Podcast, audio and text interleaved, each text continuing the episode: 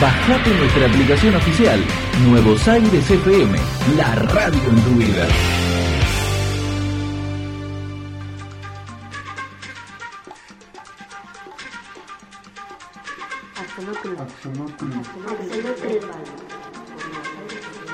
Axolotl Nerd Radio por Nuevos Aires FM 99.7.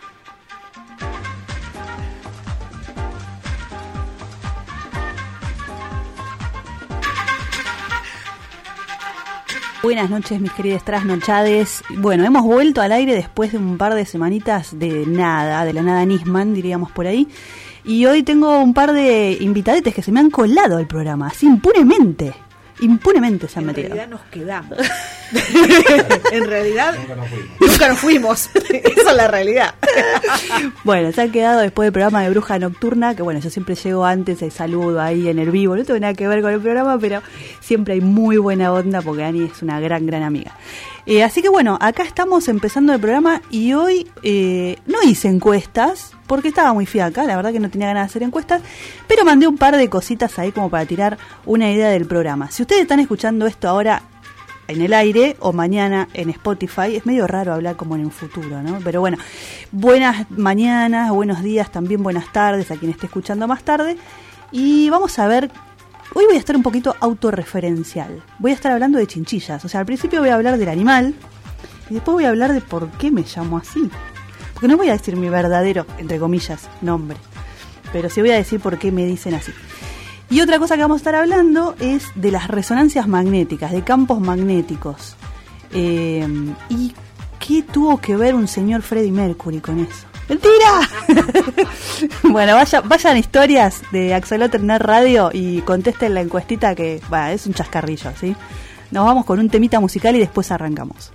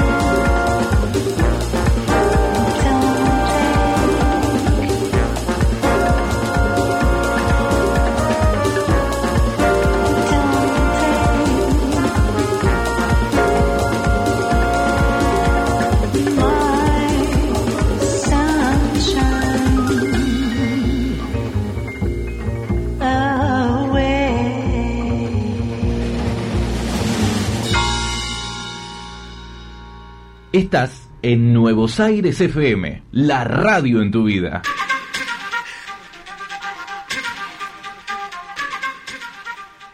Bueno, para quienes se enganchan recién ahora, estamos hoy con visitantes del interior, porque son de la radio. O del más acá, no sé. Eh, bueno, voy a estar hablando un poco de chinchillas, ¿sí? Porque varias personas me mandan videos de chinchillas, eh, como diciendo, mirá, te encontré un video de una chinchilla, ¿no? Entonces es como que me mandan video y digo, bueno, tengo que hablar de esto, porque mucha gente piensa que es un bicho, o sea, que es un, una chinche, ¿no? O sea, mezclan como si fuera una vaquita de San Antonio o esas chinches que cuando las pisas tienen un olor horrible. Y la chinchilla es un roedor de pelaje muy suave y muy lindo. De hecho, es, está considerado el pelaje más suave de- del planeta, ¿no? Es- es- tiene como una mucha densidad de pelos en, por, por centímetro y entonces tiene una piel muy, muy densa y muy, muy suave. Si ustedes tocan una chinchilla, va a ser inevitable que la quieran tocar de vuelta. Es, es, sí, es una cosita, es una cosita. Bueno, es, es- ¿viste cuando acaricias un gato? Que es como que el gato a veces te responde. que yo, bueno, las chinchillas a veces les gusta y a veces no. O sea, no, no todas son mansitas, ¿viste? Porque los videos siempre parecen todos mascotas ideales. Y a veces no son tan así, son medio... Claro, tienen su personalidad cada una, ¿viste? Hay que, hay que ver... Claro. Bueno, ¿qué pasa con las chinchillas? Las chinchillas son oriundas de América, son de la onda eh, del- de los Andes, del desierto, tienen una piel muy muy seca y la humedad les hace muy mal. ¿Saben una costumbre muy curiosa de las chinchillas que viven en una ciudad como La Plata, que es una mierda para el pelaje de la chinchilla? Se revuelcan en polvo. Es- para secarse la piel. Entonces, por ejemplo, yo cuando tenía una chinchilla, eh, me iba hasta el cementerio a buscar polvo de mármol, ¿no? De las lápidas, ¿viste? Cuando uno va a hacer, hace las letras y yo, que va quedando polvo, juntar ese polvo de mármol, mezclarlo con un poquito de talco, ponerlo en una palangana, y la estipa se metía y, y se revuelca y da como vueltitas para un lado y para el otro. y para- Parece que estuviera re loca y está feliz. Más o menos, más o menos. No sé si alguna vez vieron un gorrión haciéndose un baño de tierra. Bueno, es muy parecido, pero versión roedor, ¿no? Claro. Este, así que vos ves, las orejitas le hacen para un lado y le hacen para el otro. Y la, es una cosita. No, nunca vi. Lo que sí vi que no tiene nada que ver con las chinchillas, que me llamó mucho la atención ahora que dijiste los gorriones. Eh, no sé qué pájaro es. Eh, que cuando le molestan a los piojitos, eh, se pone arriba de un hormiguero, no me acuerdo qué hormiga, y agita. Ah, vale. A- aletea todo. Y esas hormigas tiran un chorrito de ácido. Muy chiquitito, obviamente, son hormiguitas Claro.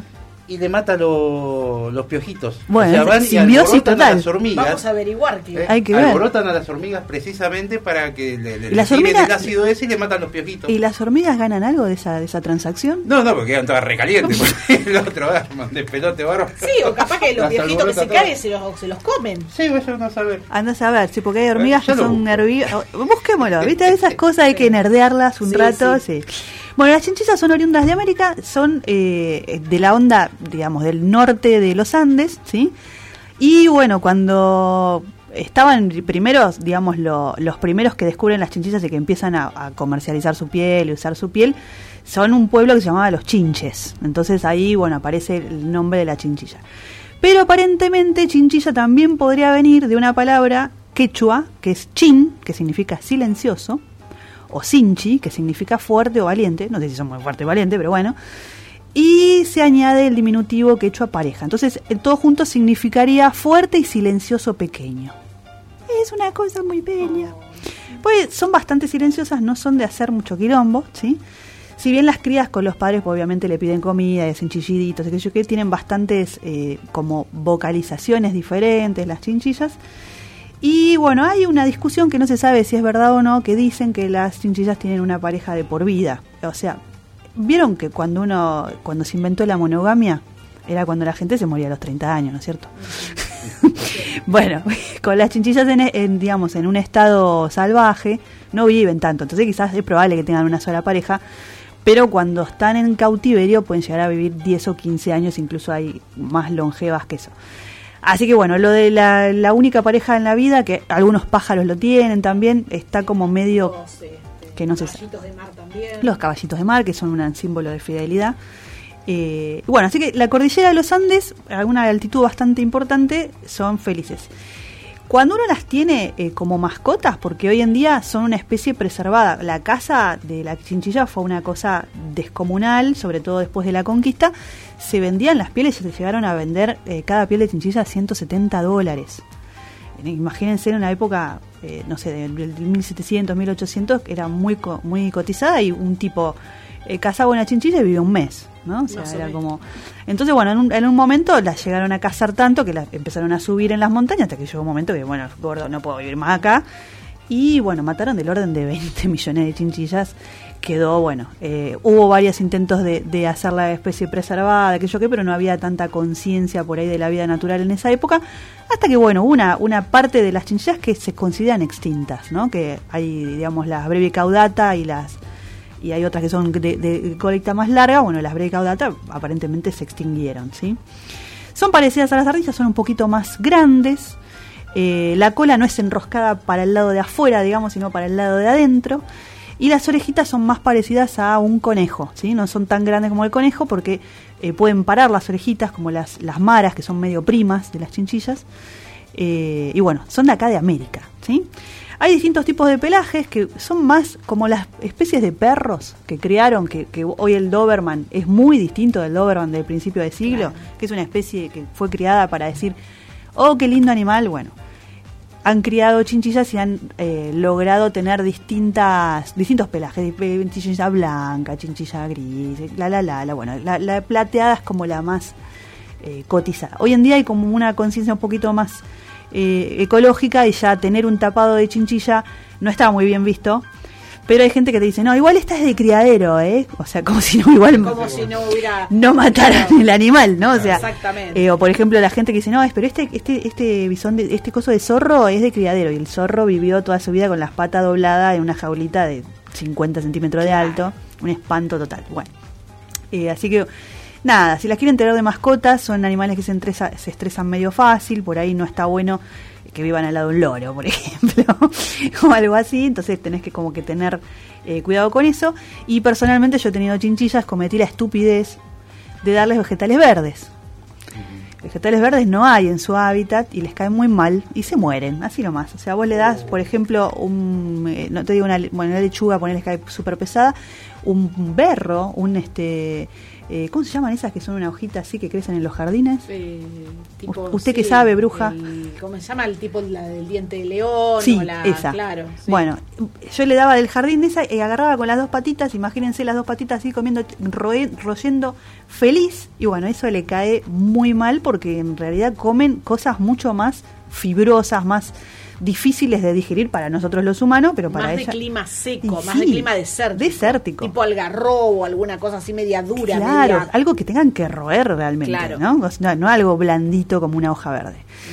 Eh, bueno, y acá viene la parte de autorreferencial. Eh, yo, bueno, tengo, desde, soy, desde que soy bastante chiquita, estuve en una comunidad guía scout.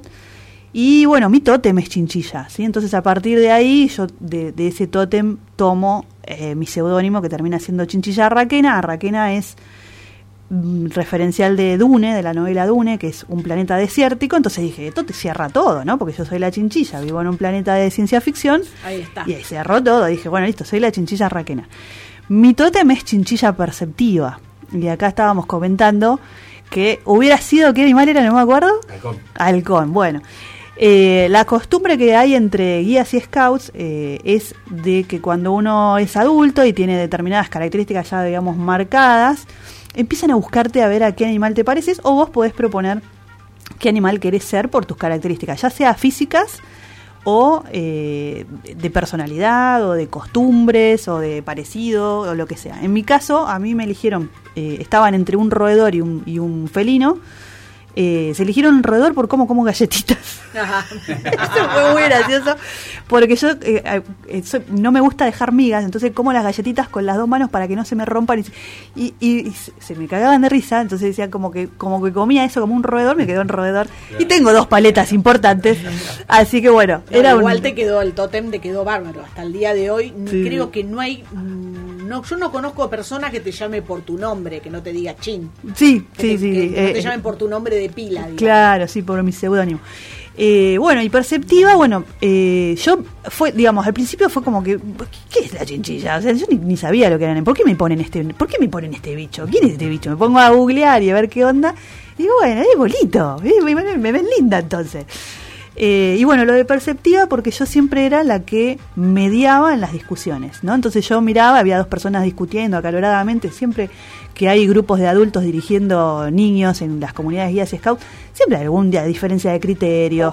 Eh, che, no, mira, tenemos que ir para allá, no, tenemos que ir para acá, y qué hacemos con esto, y qué hacemos con aquello, siempre termina acaloradas discusiones y yo lo que veía era como que observaba qué decía cada parte, y hay muchas veces estaban de acuerdo y no se habían dado cuenta. ¿No? O sea que entonces decía, mira, fulanito está diciendo tal cosa y menganito está diciendo tal otra, pero en realidad tienen tal cosa en común. Entonces yo siempre hacía eso y trataba de como de, disolver un poco el conflicto y de tratar de, de que la gente se llevara mejor, ¿no? O sea, de observar esas cosas y de, y de percibir. Como una vez me dijeron, bueno, y entonces vos percibís un montón de cosas, le digo, sí, pero lo más difícil de percibir siempre es uno mismo. Y en eso creo que va a coincidir usted, señora bruja, Totalmente de acuerdo. que por algo uno siempre pregunta por terceros. Tal cual, que justo estábamos hablando de ese tema a la hora de la lectura del, del tarot, que siempre preguntamos por los otros y yo siempre les digo, pregunten cosas de ustedes, pero la gente en su gran mayoría no, No se le gusta verse al espejo, no ¿eh? les No está bueno verse al es espejo. complicado, ¿eh? Bueno. Es complicado. Es complicado verse al espejo, descubrirse las sombras, descubrir las cosas feas, ¿no? Que uno dice, no, esto no, que nadie se dé cuenta de esto, que nadie se dé cuenta. Claro. Está ahí frente a todo el mundo. Lo que me ha enseñado los tantos kilómetros recorridos a lo largo de mi vida es que. Que- No, no me Que importa. todo le resbala. Diría un brasileño, tanto faz, ¿no? O sea, el resto, qué sé yo, bueno. Pero bueno, eh, saberse revolcar en sus propias sombras a veces trae cosas muy nutritivas, ¿no? Entonces verse al espejo es importante Pero también. Es, es lindo hasta cierto punto. A ver, con 53 años, si no tengo mambos encima, si no tengo fantasmas, si no tengo muertos en el placar. Claro. No, no he vivido. Nadie resiste un archivo, dicen por ahí. Eh, el tema es que convivo perfectamente con eso. Bien. Estamos tan equilibrados en perfecta armonía. Tengo todos mis mambos, toda mi mochila y, y nada, vivimos todo bárbaro. Será por eso que estoy gordo. Yo todas las no. cosas que hay Yo, yo- mío, yo ¿no? tengo todos mis demonios peleados entre sí y se, se cagan a piña entre ellos unas cuantas. Bueno, yo te voy a dar un consejo respecto a eso, por hablo por con conocimiento de causa. Dime. Un demonio a la vez, un día a la vez. No, no, el tema es cuando se pelean entre ellos. Ah, Ahí, ahí es la- el problema, ¿no? Ah, Este, bueno, bueno. eh, Vamos a hablar de eso en un momento, pero bueno. Bueno, vamos a seguir con un temita musical porque se nos va a ir la hora y tenemos que La hablar todavía de otras cosas. Se nos va la vida. Bueno, vamos con un temita musical.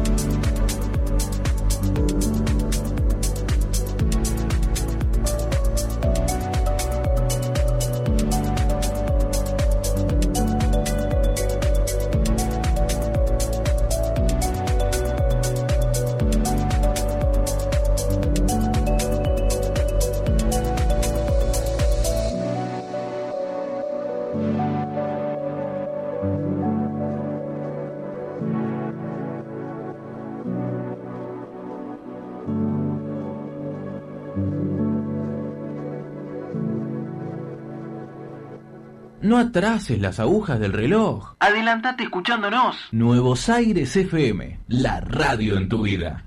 Es la hora 030 minutos.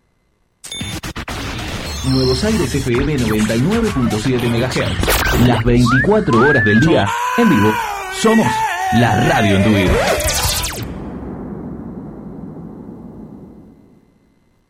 La temperatura 26 grados, una décima. La humedad 70%. www.nuevosairesfm.com.ar es nuestra web. Escuchanos desde cualquier parte del mundo.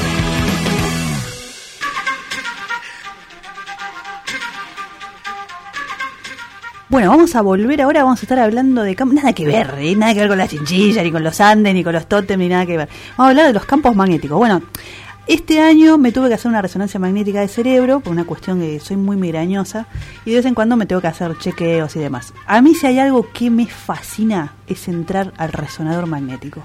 La mayoría de la gente le da miedo, le da claustrofobia, porque es una tumba.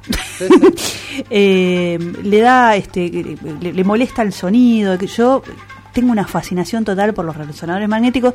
Obviamente, cuando voy a hacer ese tipo de cosas, le pregunto a los técnicos toda clase de preguntas molestas, porque el tipo, ¿qué le importa? ¿no? Contestarle alguna molesta a la, la que yo estoy preguntando.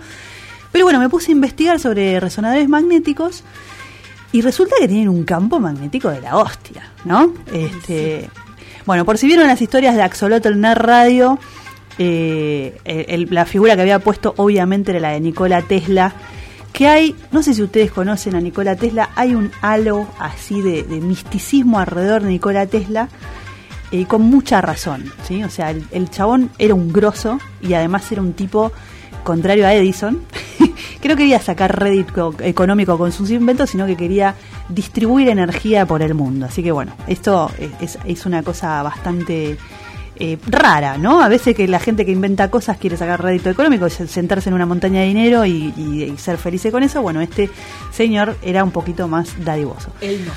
Claro. Claro. Bueno, y por si no, no lo dije en ningún momento, estamos en Nuevos Aires FM, porque acá como estoy con los amigos me distraje. El teléfono para mandar mensajitos es 221-355-0483 y nos encuentran en arroba Nuevos Aires FM, en Twitter, en Instagram y demás. Y también en, Instagram como Axolotl Nerd Radio o en mi cuenta personal que es Silver, como plata, Silver Chinchilla. ¿sí? Bueno, ¿cómo funcionan los resonadores magnéticos? Para empezar, son como una especie de eh, tubo, ¿no? Como una especie de sarcófago donde uno mete una camilla y puede ser que si tenés que hacer una resonancia de cerebro te meten con la cabeza para adentro o si tenés que hacerte una resonancia de la rodilla, por ejemplo, que también me han hecho, te meten con las patitas por delante, ¿no? Como si fuera una especie de crematorio que ¡Qué uno horror! ingresa ahí felizmente. Bueno, después de este pequeño bloque vamos a escuchar un tema musical con los ruidos del resonador, que es lo que a mí más me fascina, porque lo primero que se escucha es un ruido de fondo eh, rítmico que, se, que está todo el tiempo, que es una especie de chin, puf, chin, puf, que podría ser tranquilamente una batería, ¿sí? Y yo decía, ¿qué es ese ruido de fondo? Me puse a investigar qué era ese ruido de fondo. Arriba de ese ruido de fondo, que vendría a ser como la base de la música que está, aparece toda clase de sonidos extraños, como un taca, taca, taca, taca, taca, to, to, to, to, to, to, to. totalmente impredecibles, que van variando el ritmo, que van variando la frecuencia, van variando la intensidad y por momentos no escuchamos nada. Entonces uno se pregunta, ¿qué corno ¿Qué está pasando? ¿qué está pasando ahí? Bueno, el primer ruido rítmico ese que de chum paf, chum paf, es un refrigerador. Los generadores de campos magnéticos necesitan estar a muy bajas temperaturas. Y cuando digo muy bajas, estoy hablando de menos 270 grados. Es muy Sí, bajo. Es muy bajo, realmente. O sea, Bueno, tanto con nitrógeno. que exactamente, es un refrigerador de eh, nitrógeno y van haciendo lo- ese chumpaf, El es la bombeo. compresión, el bombeo, exactamente, la compresión y la descompresión del gas que hace que se enfríe y que vaya enfriando ese mecanismo para hacer el resonador magnético. Porque para producir campos magnéticos tan fuertes se necesita mucha energía. O sea, cuando prenden el resonador, eh, eh, digamos, en la cuadra, eh, no auspicia CIMED esto, pero en la cuadra de CIMED, me imagino que deben tener un generador para CIMED o para que- Clínica MON, porque el resonador consume un montón. Claro. Además, mucha energía, mucho choque de electrones, alta temperatura. alta temperatura. Todo lo que requiera de mucha energía termina siendo alta temperatura. Las antenas, los autos, todo lo que tiene mucha energía tiene mucho desecho, que el desecho suele ser calor. Eh, yo no sé si alguna vez hablé de la muerte térmica del universo, creo que sí, pero todo lo que genera energía y todo el intercambio de energía siempre hay una pérdida. Eso de que la energía se conserva es hasta por ahí nomás, porque siempre hay una pérdida de energía calórica. El universo se va a morir cuando todas esas transformaciones de energía se transformen todas en calor. Todo sea calor. Bueno, ya no vamos a estar acá. Eh, bueno, eso es calor, es el que tenemos que desechar, pero al mismo tiempo tenemos que conservar que la máquina esté fría para generar ese tremendo campo magnético. El campo magnético de un resonador magnético de los más de los mejorcitos es de 1,5 Tesla, que es un montón, ¿sí? Eh, lo que hacen esos campos magnéticos es básicamente metafóricamente cortar en fetas en la parte del cuerpo que queremos observar, ya sea el cerebro, la rodilla, lo que sea. ¿Por qué? Porque los tejidos musculares, los tejidos cerebrales, los tejidos de todo tipo, cuando uno hace una radiografía, lo que ve son los cuerpos opacos, por ejemplo los huesos. Pero no van a ver tejidos, a menos que el tejido tenga muchos problemas, porque el rayo X pasa a través, no pasa a través del hueso, rebota y entonces tenemos el hueso. Ahí tenemos. Pero si yo tengo un problema, por ejemplo, de un ligamento cruzado roto, no lo voy a ver en una radiografía. Porque pasa a través, el rayo X pasa a través y dice, acá no, aquí no hay nada. Paso, yo tengo una energía de puta madre, paso a través. Del hueso no. Eh, o, por ejemplo, una ecografía, que va a ser un eco como si fuera una especie de radar, como lo de los murciélagos o como de un submarino que rebota algo. Bueno, no todos los tejidos rebotan sonido, ultrasonido. El resonador magnético rebota contra todo. ¿Por qué?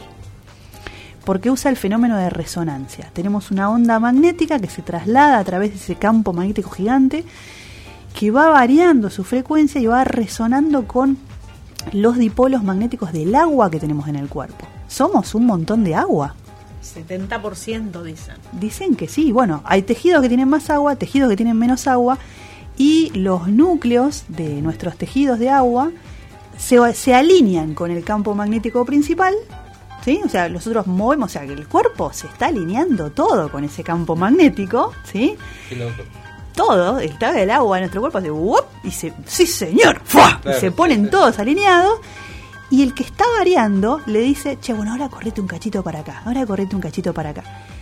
Cuando ese dipolo magnético se corre un cachito para acá, entre comillas, y el campo deja de estar, se vuelve a alinear con el campo magnético y irradia energía. Esa energía que irradia es la que capta la computadora descomunal que procesa todo eso. ¿sí? Entonces tenemos dos campos magnéticos. Uno fijo que dice todos firmes. Y el campo variable que va variando de a poquito y va cortando en fetas el cuerpo diciendo, bueno, alineate ahora para acá. Ajá, ok, listo. Ahora alineate para el otro lado. Ajá, ok. Ahora alineate para el otro y por eso es que se escuchan los sonidos diferentes. El chin chin chin chin chin chin chin, chin será una frecuencia un campo magnético variable, bla, bla, bla, bla, bla, bla, será otra. Claro, ¿sí? y así. Y así van cortando en fetitas el cerebro de la rodilla lo que haga falta. Después es, con eso se hace toda una animación que antes era, te tiraban la placa, ¿no? Y vos la ponías en una pared blanca y veías las fetas, ¿no? Ahora las computadoras son una maravilla y hay toda una animación donde vos podés ver eh, los tejidos de la rodilla o de lo que tengas que analizar, cómo se van y decir, ah, mira, ahí el ligamento desapareció. Venía el ligamento, ligamento, nada, ligamento, ligamento, ahí está el ligamento cortado. ¿Sí? O el cerebro, uh, mira, esta formación no está buena, pi, pi, pi, pi, todo bien, no, acá, esto, no. Cerebro acá, no hay. Claro, lo primero que te lo encuentres. Cerebro, cerebro, hueco, hueco, hueco, cerebro, hueco. Claro, claro. Ahí, cuando encuentre el hueco, che, tenemos, we have a situation. Claro. tenemos un problema. Bueno, primero que te lo encuentre en el cerebro. Claro. Te lo encuentra en el cerebro ya es un gran avance, Sí. pero si no te lo encuentras ya estamos en problema. Bueno, con los ligamentos, con las cosas, con los tejidos blandos, con los, ¿cómo se llama? Meniscos. eh, está buenísimo cuando no sé, una persona que hace deporte se hace pelota a la rodilla, que es re común, me han contado. Conozco casos. Yo, yo conozco un caso Sí. muy cercano, sí. Eh, entonces, bueno, con una resonancia magnética se puede ver si el tejido está conservado, si, si se está recuperando. Es como una foto, eh, en realidad como una película que te hacen, donde el médico puede pasar para adelante y para atrás y ver eh, dónde está cortado, dónde no está cortado y demás. Bueno, ¿por qué la unidad de campo magnético se llama Tesla? ¿qué, ¿quién es este señor Tesla? Muy altruista, muy buen mozo, ponele. Un señor que se parecía, pues, no sé si no era pariente de Edgar Allan Poe, porque ¡Apa! Claro. Y bueno, la yo vida los un veo poco- parecidos. Tienen un aire. Capaz que por la época que era como el estilo, el ¿no? estilo, la onda. Sí, tenía, sí. Bueno, vamos a escuchar un temita musical y volvemos con Nicola Tesla.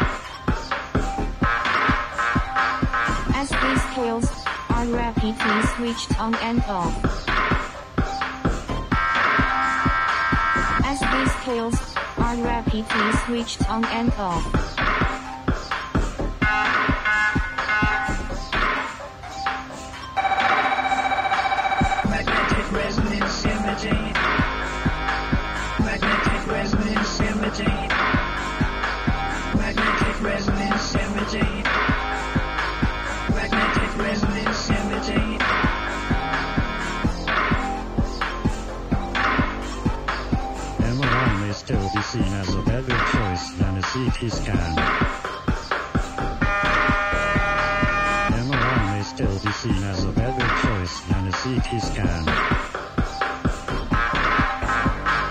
MRI may still be seen as a better choice than a CT scan. MRI may still be seen as a better choice than a CT scan.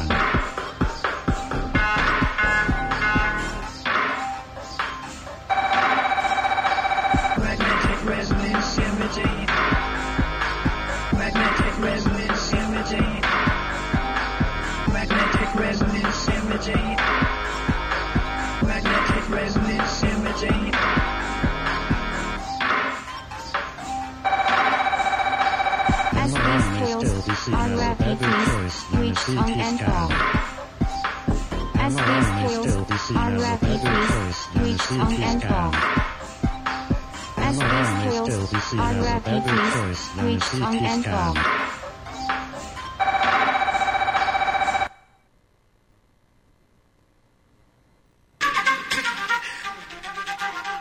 Bueno, ahí estábamos escuchando eh, un tema basado en un resonador magnético.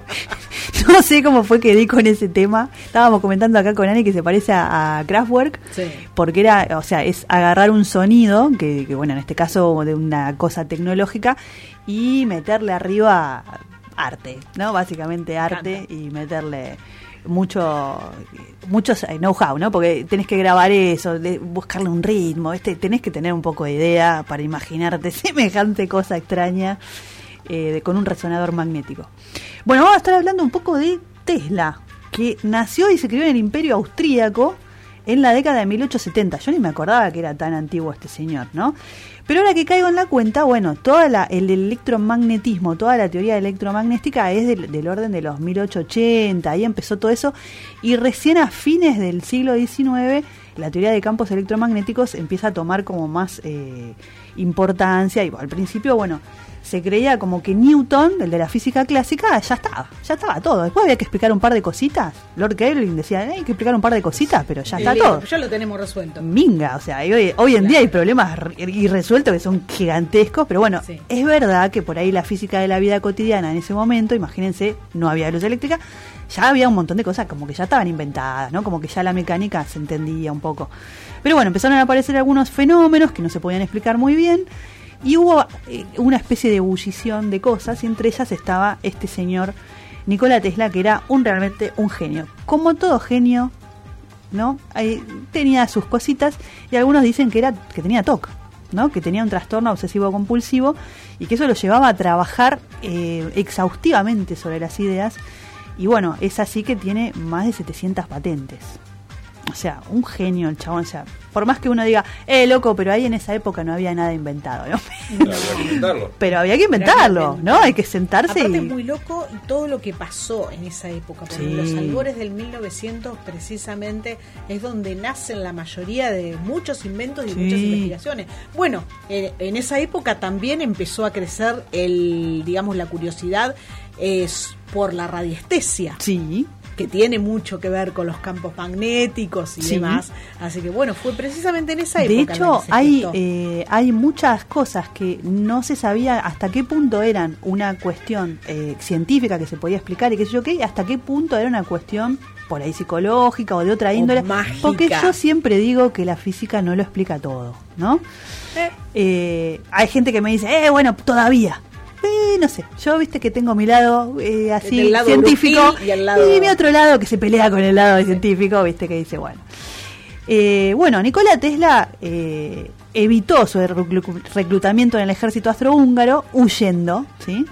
Así que bueno, tuvo una, una vida que así bastante nómana, se, se mudó, eh, estuvo en Austria, qué sé yo qué, y después terminó elaborando eh, en la compañía Edison en Francia para mejorar equipos eléctricos, ¿no? Una de las cosas que hace eh, em, Edison fue contratar a Tesla, ¿sí? O sea que Tesla y Edison no solamente son contemporáneos, no sé si han visto las famosas batallas de la MTV, Sí. donde había una pelea entre Tesla y Edison. Bueno, era una pelea posta, o sea, Sí. eh, hay una cita de Nikola Tesla que dice, eh, no me preocupa que me roben las ideas, me preocupa que no tengan ideas propias. Fuerte, ¿eh? Fuertes declaraciones, diría Crónica. Fuertes declaraciones. Entonces, bueno, una de las cosas que inventa Nikola Tesla es la corriente alterna. ¿Ustedes saben lo que es la corriente alterna? Lo que está en los enchufes de las casas. Tal cual. Así de grosso es el chabón. Porque si bien se habían inventado, Edison eh, y, otros, y otros inventores habían inventado la corriente eléctrica, o sea, habían inventado, ¿no? O sea, habían logrado llevar a un cable y llevar a casa, que yo que era todo continua, ¿no? Entonces uno prendía, como por ejemplo, eh, unas linternas de, las, de filamento de las lentes de pilas, ¿no? Son corriente continua. Uno tiene una pila que tiene, no sé, 12 volt, lo conecta a una lamparita y circula corriente de la pila, pasa por la lamparita y vuelve a la pila, ¿no? Y es una, una circulación que va en un solo sentido. Bueno, a este loco se le ocurre que esa corriente puede ir y venir, ir y venir, ir y venir, y dice, ¿vos estás en pedo? ¿Qué? Esto no tiene nada que ver y lo echan. O sea, que- ¿y por qué se le había ocurrido eso? Bueno, se le ocurrió eso porque había una manera de hacer motores y de hacer generadores de electricidad que era con corriente alterna. Bueno, hoy es en día que la corriente alterna está probado que es mucho más eficiente que la corriente continua, ¿sí? Y si ustedes viajan, si ustedes son personas viajadas, ¿qué es lo primero que tienen que hacer? Además de sacar el pasaje, ¿no? Cuando van a viajar a un lugar muy lejos, ¿qué es lo primero que hacen? A ver. Muchas cosas, pero. bueno, yo lo primero que hago es averiguar qué corriente tienen. Ah, está. ¿Qué enchufe tienen? ¿Qué corriente tienen? Porque uno se lleva muy alegremente el celular con su cargadorcito, o la compu con la cargadorcito, con un enchufe. Y no hay un estándar mundial. O sea, hay gente que tiene 220, hay gente que tiene menos, que 110, que es continua, que es alterna, que los, las patitas son redondas, que las patitas son inclinadas, que son... Sí, me acordé de una anécdota de Les Luthiers que contaban que fueron una vez a un hotel y, y dejaron todo el hotel sin luz porque se les ocurrió enchufar. Bueno, este, no sé si era de Luthier, pero hay una que, que le preguntan al conserje del hotel, dice, ¿usted qué corriente tiene? ¿220 o, o 110? No, 220, la mejor, le dicen. ¿Pero es alterna o es continua? No, no, es continua. ¿Cómo va a ser alterna? O sea, como que el tipo le quería decir que era lo mejor que tenía. No, Claro. no tenía ni idea No de lo que está- idea, ni sí. idea de lo que te estaba Un hablando. pollito de Uruguay que había 110, no había 220. Claro. En Paraguay me pasó que, que decías vos de, de los enchufes. Claro.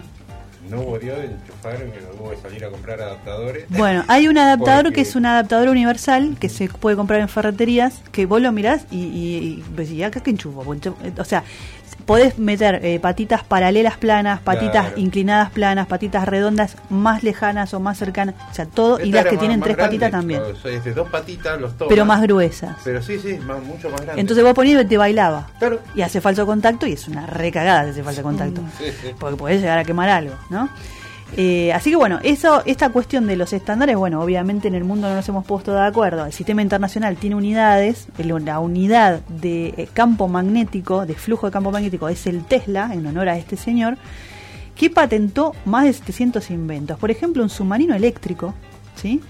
Una pequeña nave que captaría energía emitida por la Cliff Tower, que fue también algo que hizo él, que eh, emitía radiación que almacenaría en sus baterías. O sea, él lo que quería hacer era una torre que emitiera energía y que todo el mundo lo pudiera captar con bobinas y eso fuera gratis. Claro. Electricidad tipo Wi-Fi. Tipo Wi-Fi, exactamente. Entonces vos no tendrías CDLAB, ¿no?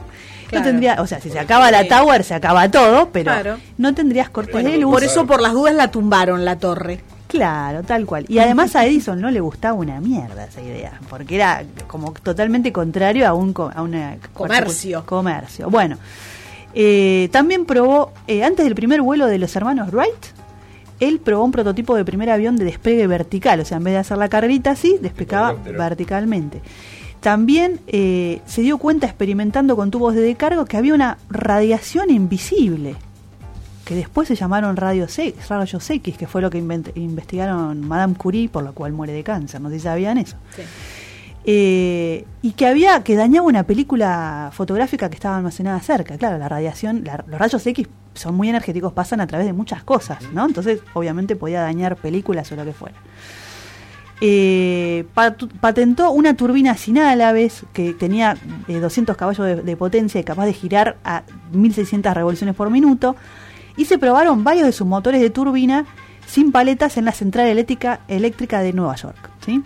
Bueno, hubo un montón de patentes que acá está este, un poco resumido, pero hay un montón de cosas que hizo eh, Tesla. Y entre otras cosas, bueno, era esta cosa altruista, esta cosa de tratar de darle energía al mundo, de tratar de... eh, de- de- Compartir. Sí, de compartir, exactamente. La idea de desarrollo comunitario, la idea de que si yo mejoro, que mejoren todos, ¿no? Y no de esta cosa de venta eh, que es muy de Estados Unidos, ¿no? Que todo se maneja por el dinero y, que, bueno, si vos te va bien es porque tenés eh, mucho dinero, ¿no? O sea, tener mucho dinero es sinónimo de eh, que, te, que te va bien, ¿sí?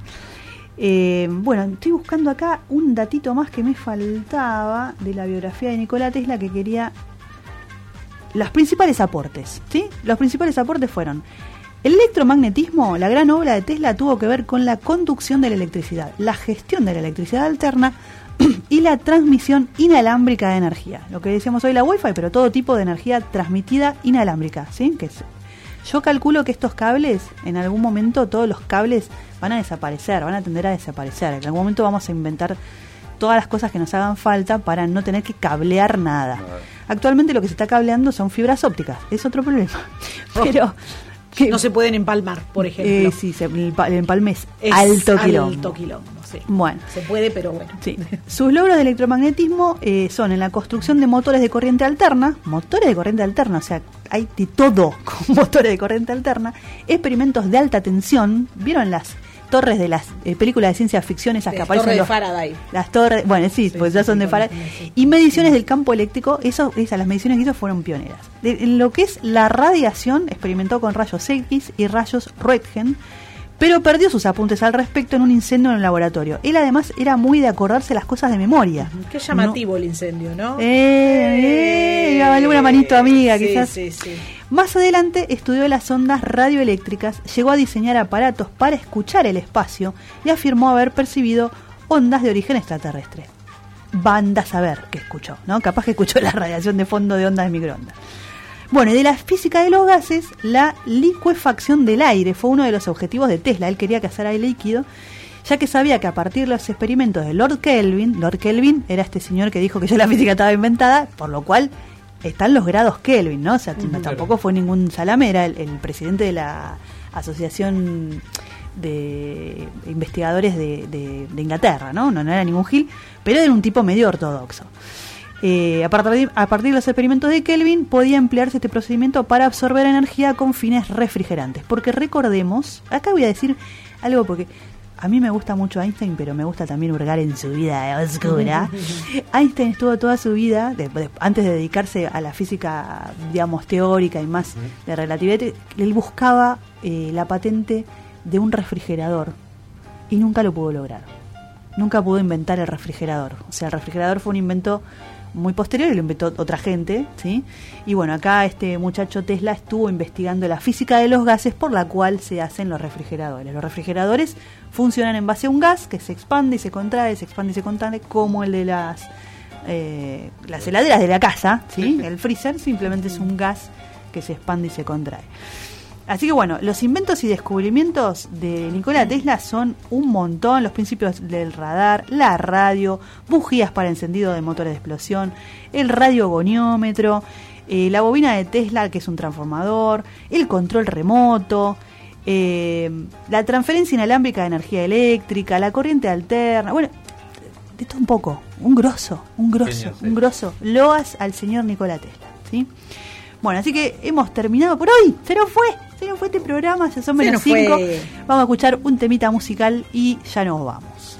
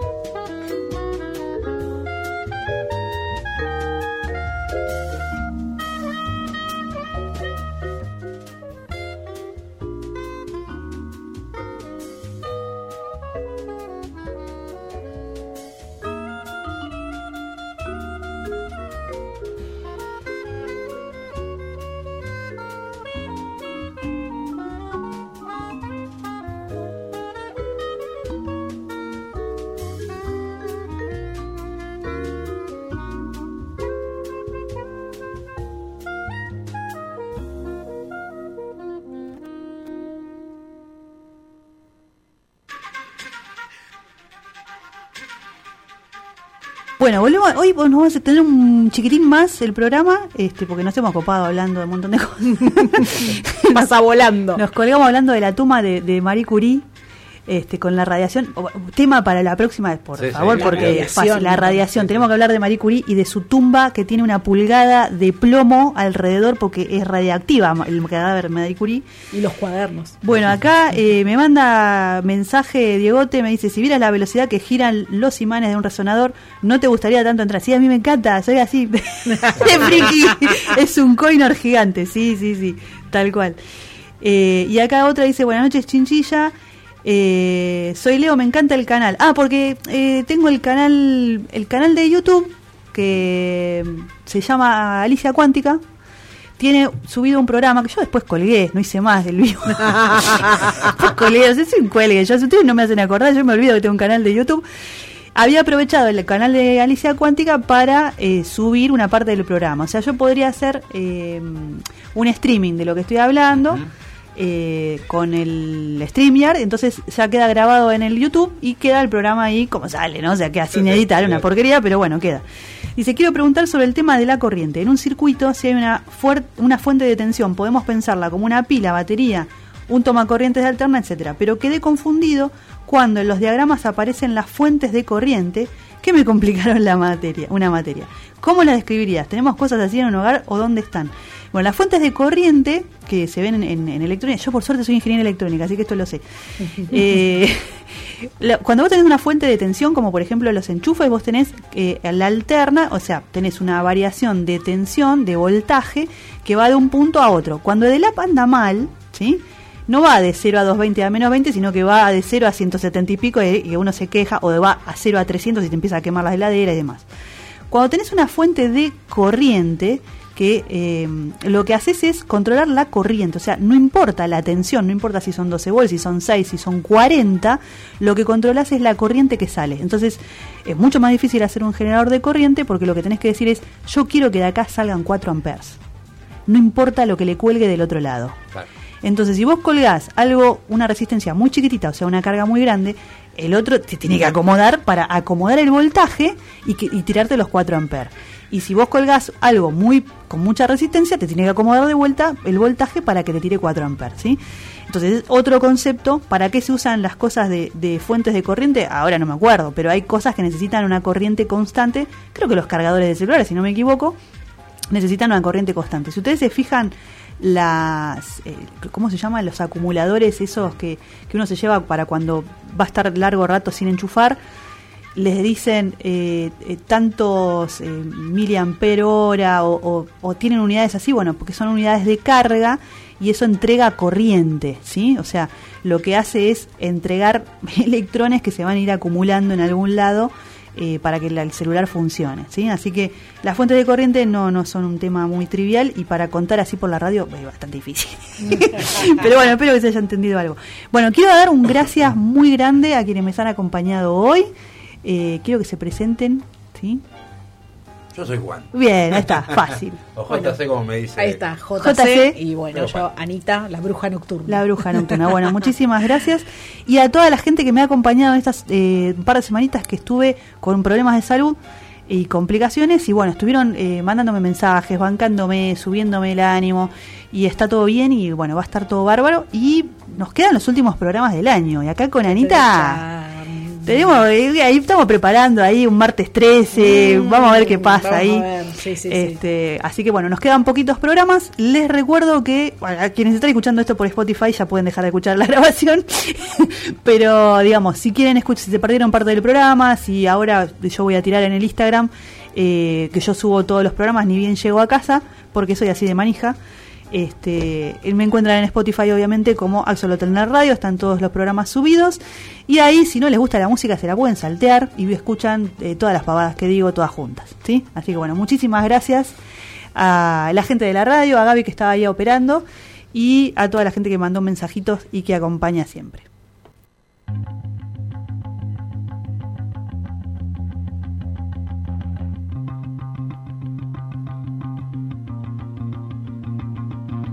Axolotl Nerd Radio por Nuevos Aires FM 99.7.